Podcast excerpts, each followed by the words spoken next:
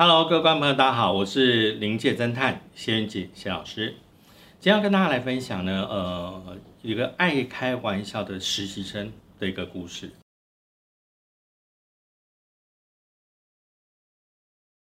其实，因为我这个从事有关于这个灵异方面的时间上非常的长，所以当时有很多的电视节目、灵异节目，甚至连新闻节目也都会找我去命案，或者是刑案，或者是一些特殊的一些民俗的地方去做一些采访。当时呢，呃，某个电视台哈的新闻部，那就希望能够去采访一个这个姑娘庙这个地方。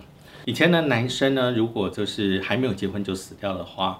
那可能必须要有家族的人，他的弟弟或哥哥的一个孩子过给他，那他有小孩就一样还是在祖先牌里头，所以他就会接受家族祭祀。可是呢，如果是未婚的女孩子的话，那就比较没有这个部分哦，因为古代人认为说女生嫁鸡随鸡，嫁狗随狗，所以她应该是找到适合的对象嫁给他，那可能就是这样子的情况。OK，由对方家族来祭祀。那甚至有一些这个未婚的女性，如果走掉的时候，她要找这个所谓的冥婚，办了冥婚以后，那么一样会有对方家族那边来做祭祀。好，所以通常呃未婚的女性家族里头就。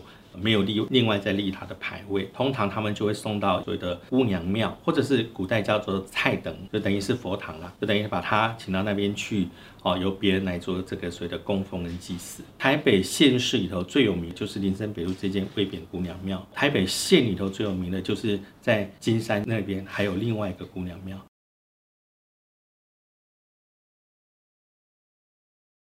听说这个姑娘庙还蛮灵验的。那当然，因为它有很多很多神奇的地方，所以当时这个电视台一问我说：“说好，我们就可以去采访这个姑娘庙。”好，于是我们就主持人、记者带着这个实习生啊、司机，我们就专程到这个地方去。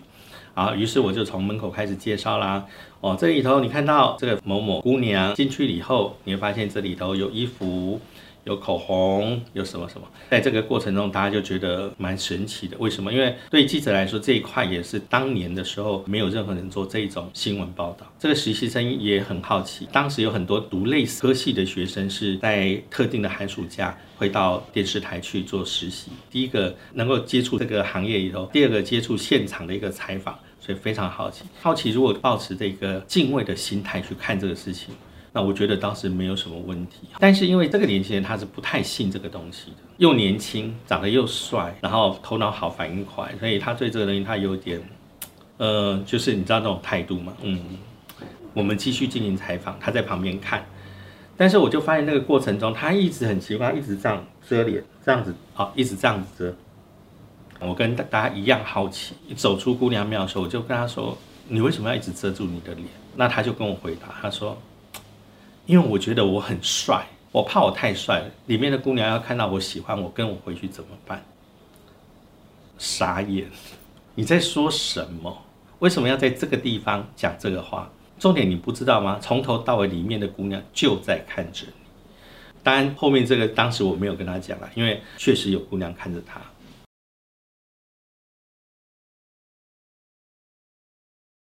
这个年轻人，我觉得他可能太自负了。就你的好奇心，OK，临界的朋友也可以接受，但是你要用个尊敬的看这个事情。现场当然没有任何的状况，那我们采访的非常的顺利，录完之后就要啊回电视台去。那在过程中，我是坐在前座，我的正后方就是当时非常有名的一个大记者，这个实习生呢就坐在我左斜后方，然后他就在笑。这个大记者就问我，他说：“远景啊，我们刚刚在采访过程中有没有什么地方？”呃，没有注意到的，你跟我讲一下。我说有啊，我说因为有人在开玩笑，所以呢，现在有一个姑娘就坐在那个实习生的腿上。这个记者，因为他也是很贴纸，他超贴纸的，因为跟了我一段时间之后，他觉得有很多不可思议的事情，他就讲了这句话，真的还是假的啊？但是这个实习生就在那边笑。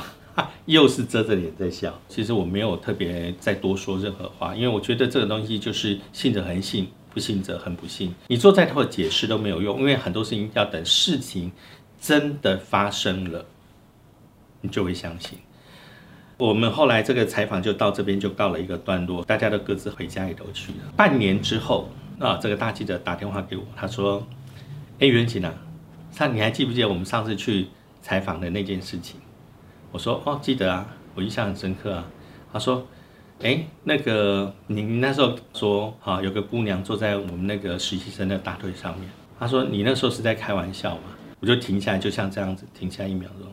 我说我没有在开玩笑啊。他就又愣了一一秒钟。他说你知道吗？这个实习生后来发生很多事情，那你可以帮我，就是帮他处理掉这些事情。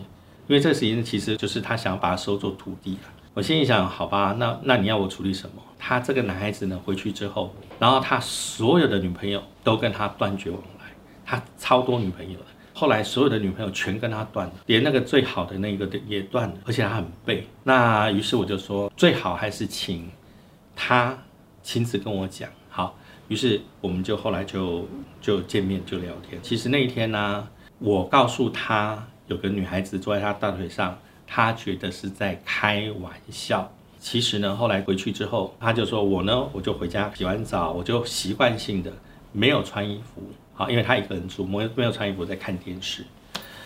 那一刻，他非常放松的情况下，突然间有一个感觉，那个触觉，让他从椅子上跳起来。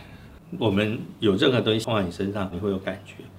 所以就在他坐在那边，突然间大腿上有个触觉，那个触觉就是头发碰到我的皮肤的那个感觉。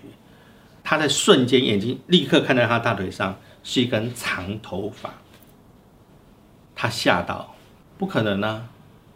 难道是我女朋友头发吗？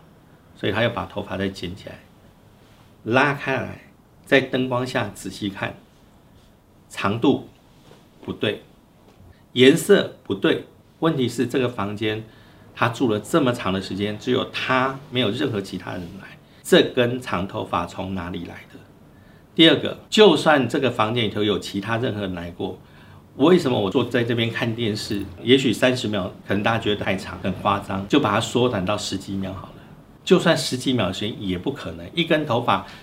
你从什么时候来？它一直在空中飞飞飞飞飞飞到你坐在那边，飘到你的身上，这是不可能的事情。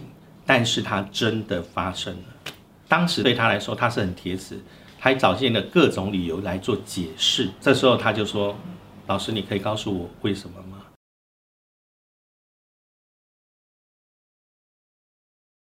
一部分是开玩笑的在惩罚你，另外一部分其实他是真的还蛮喜欢你的。那只是你一直没有感觉到他在你的旁边，包括他坐在你的腿上，觉我已经告诉你了，你都没有感觉，所以他只好让你有办法感觉到有他的存在。那根头发是最后让你确定，好像就是真的有女孩子在你的旁边的感觉。故事讲到这边，大家会讲了，那后续呢？特别专程请他再到姑娘庙里头去，跟姑娘们郑重的道歉。然后之后呢，再烧了一些东西，好给这些姑娘。当然，我必须要做一些仪式，必须要跟这姑娘沟通，他只是爱开玩笑而已，啊，他不是真的有意的。所以这件事情其实到这个地方算是呃比较顺利的解决了。不过跟观众朋友分享，就是说，呃，我想不管你再年轻，可能运势再旺再好，你真的没有什么碰到过。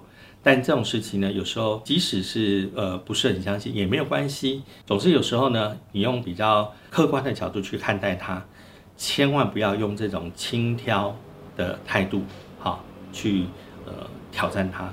所以呢，有时候我们大家听到我分享的故事里头，有很多都是一开始他们在开玩笑的那个过程中，可能不自觉的呃得罪到这些好兄弟，导致这些后续的状况。如果要呃尽量。减少碰到他们的这个机会，我想这个部分是所有好朋友必须要学习，用另外一个角度里头去看待灵界的一个状况。观众朋友，请进行锁定我们的呃临界侦探，我们会再跟大家分享我们的啊好故事。